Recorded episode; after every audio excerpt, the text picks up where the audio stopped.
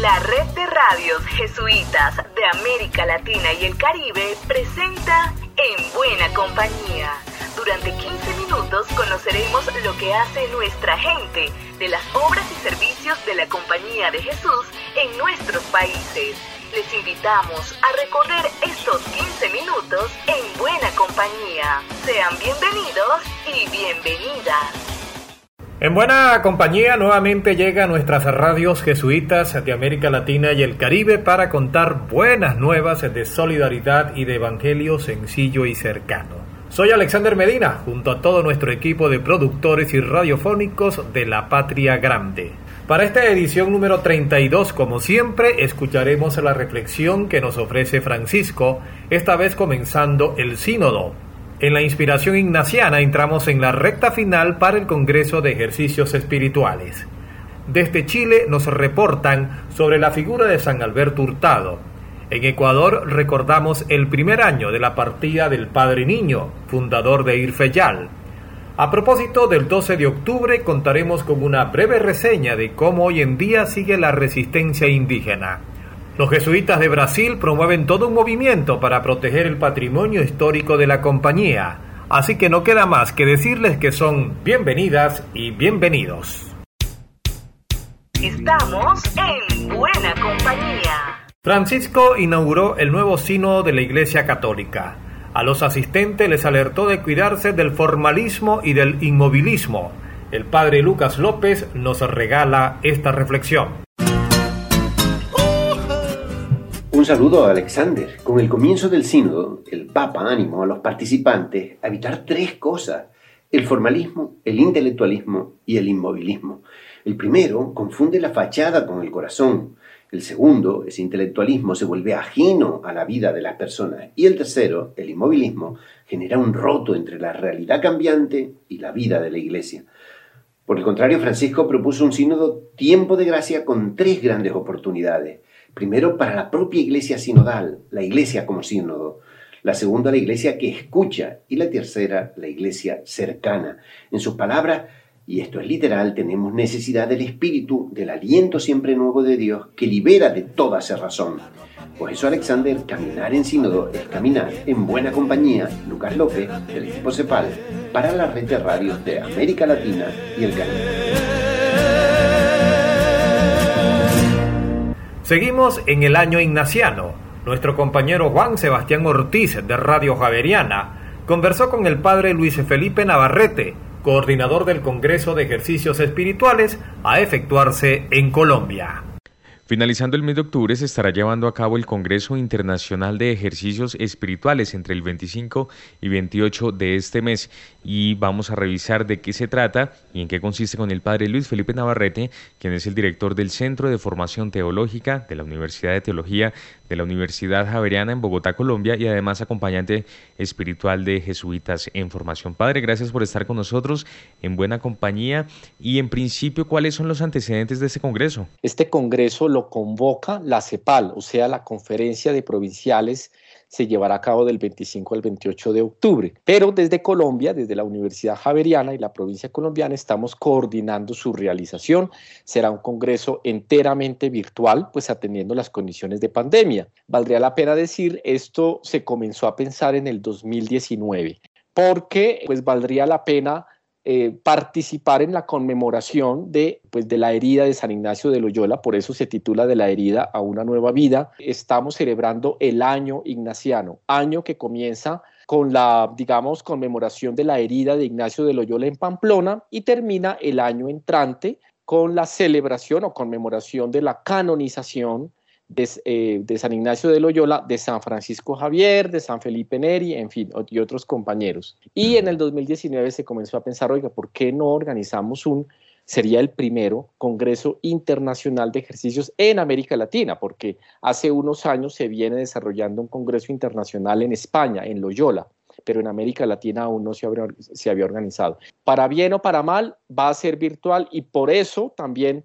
hemos abierto la puerta a la participación de muchas personas desde sus lugares de trabajo, desde sus casas podrán participar. Evidentemente queremos eh, rastrear lo que significan esos dos acontecimientos en la vida de Ignacio, de la compañía y en nuestra vida también personal y social. Uno, la herida, pero también las posibilidades que esa herida abre para construir una nueva vida, como le pasó a Ignacio, como nos puede pasar a nosotros. Muy bien, pues Padre Luis Felipe Navarrete, muchas gracias por haber estado con nosotros en esta emisión. Siempre bienvenido y que siga usted en buena compañía. La historia y el presente en buena compañía. Diana Tantalián nos presenta lo que ocurrió en la semana de la CEPAL. Saludos, Alexander. Nos conectamos nuevamente con nuestros queridos oyentes para informarles de las noticias jesuitas más importantes de América Latina y el Caribe. La primera semana de octubre se realizó el curso anual de formación para superiores, organizado por la CEPAL, en el que participaron jesuitas de Antillas, Brasil, Colombia, Chile, Ecuador, México, Perú y Haití. La provincia jesuita de Argentina-Uruguay nos informa que gracias al ofrecimiento del proyecto Claver de la CEPAL, 35 jóvenes de condición vulnerable pudieron realizar sus ejercicios espirituales, los cuales vivieron como una experiencia de intensa consolación. El padre general Arturo Sosa ha sido entrevistado por la Curia General sobre la importancia y trascendencia del voto de pobreza, tema que él invita a reflexionar a todos los jesuitas de la Compañía de Jesús. Si desean conocer más detalles de estas y otras noticias, pueden visitar nuestra página web jesuitas.lat. Informó para ustedes Diana Tantaleán de la Oficina de Comunicaciones de la CEPAL. La historia nos viene marcando desde algún tiempo que cada 12 de octubre hay que rememorar el Día de la Resistencia Indígena. En América Latina, nuestros pueblos originarios aún se mantienen en esta gesta desde Aler nos comparten esta experiencia. Todavía se oyen las voces de la resistencia, las voces de miles de hombres y mujeres indígenas que no solo rechazan el llamado descubrimiento de América, sino también las nuevas formas de dominación. Antes fueron los españoles y ahora los países ricos y las corporaciones privadas que continúan apropiándose de las riquezas de nuestros territorios. Solo como ejemplo, en México más de la mitad de las concesiones pertenecen a empresas extranjeras. El informe con nuestra hermana Marisela Hernández de Radio Guayacocotla.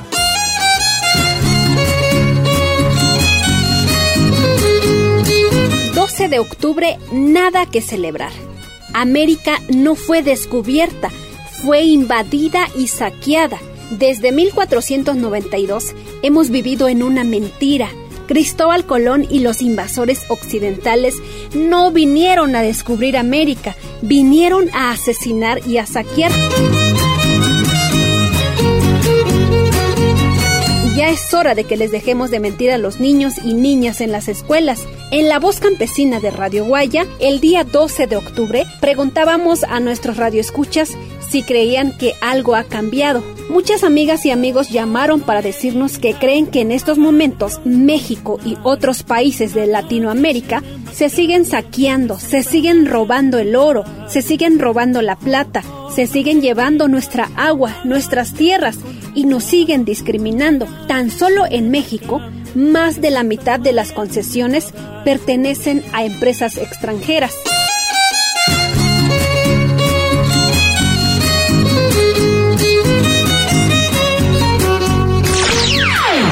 En Chile celebramos una vez más la figura siempre vigente de San Alberto Hurtado. Ingrid Riederer de la Oficina de Comunicaciones nos informa. Saludos desde Chile, en pleno mes de octubre, que se lo dedicamos al santo chileno Alberto Hurtado. La invitación para toda Latinoamérica es unirse a las actividades que la Fundación y Museo Alberto Hurtado, junto a la provincia chilena de la Compañía de Jesús, tienen preparadas para celebrar fechas fundamentales en nuestra espiritualidad relacionadas con el cura de la camioneta verde.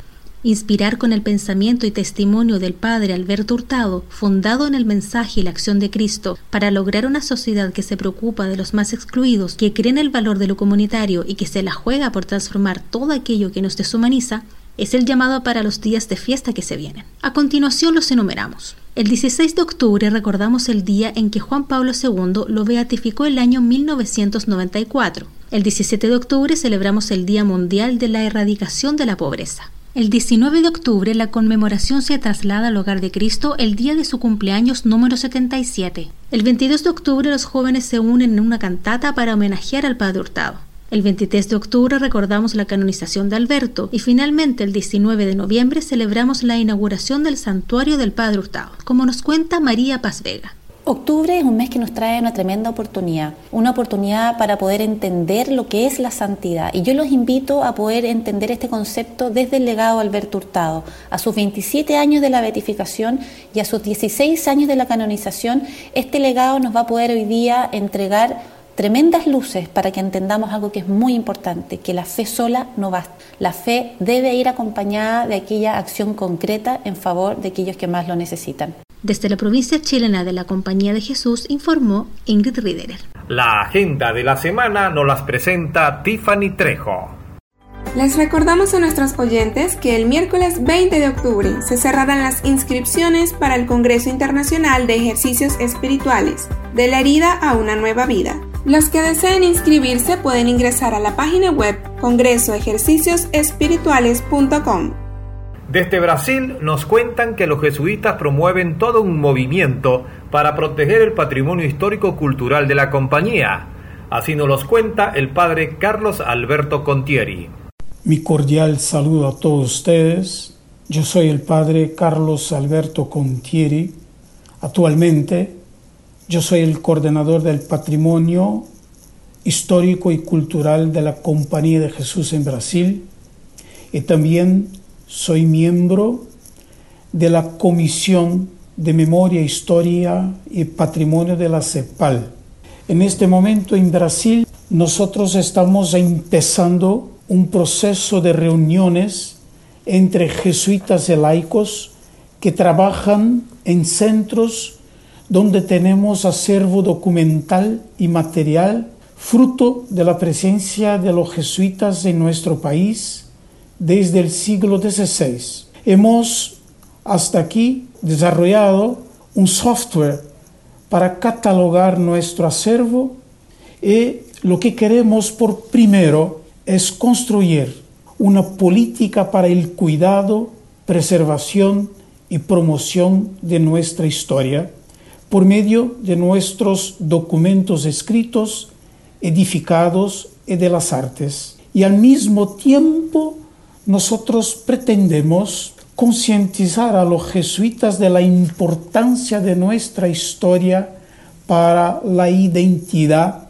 de la compañía de Jesús en nuestro tiempo como condición de actualización de nuestro carisma. Gracias por oírme y hasta la próxima. Y para cerrar nos vamos con la palabra final que nos comparte nuestra compañera Miriam Félix Benalcázar de Radio Irfeyal de Ecuador sobre el primer año de la partida del padre Pedro Niño. Se cumple un año del fallecimiento del padre Pedro Niño Calzada, sacerdote jesuita, que por más de 40 años se desempeñó como director nacional del Instituto Radiofónico Fe y Alegría, obra de los jesuitas en el Ecuador. El padre Niño nació en España el 20 de febrero de 1931 e ingresó a la Compañía de Jesús en 1955. La amistad con Jesús ha sido la del verdadero hermano que ni defrauda ni se aleja, lo mencionaba siempre en sus conversaciones. En el caso concreto, el padre José María Vela, jesuita, que él vivía un español, pero que estaba viviendo y trabajando especialmente en Venezuela, en la Compañía de Jesús, intuyó que era necesario dar esta herramienta de la formación intelectual a la clase popular. De tal modo que entonces él fundó el movimiento de educación popular integral llamado Fe y Alegría en Venezuela y el siguiente país fue eh, Ecuador. Y esto fue la simiente para desarrollar una red de radios con el nombre de Fe y Alegría, Institutos Radiofónicos de Alegría. Fue partícipe de la creación de Corape y Aler en una línea de fortalecer la comunicación y educación popular en América Latina. Por mi parte, será hasta la próxima. Será hasta una nueva ocasión en la que nos volveremos a encontrar en Buena Compañía, una producción de la Red de Radios Jesuitas de América Latina y el Caribe.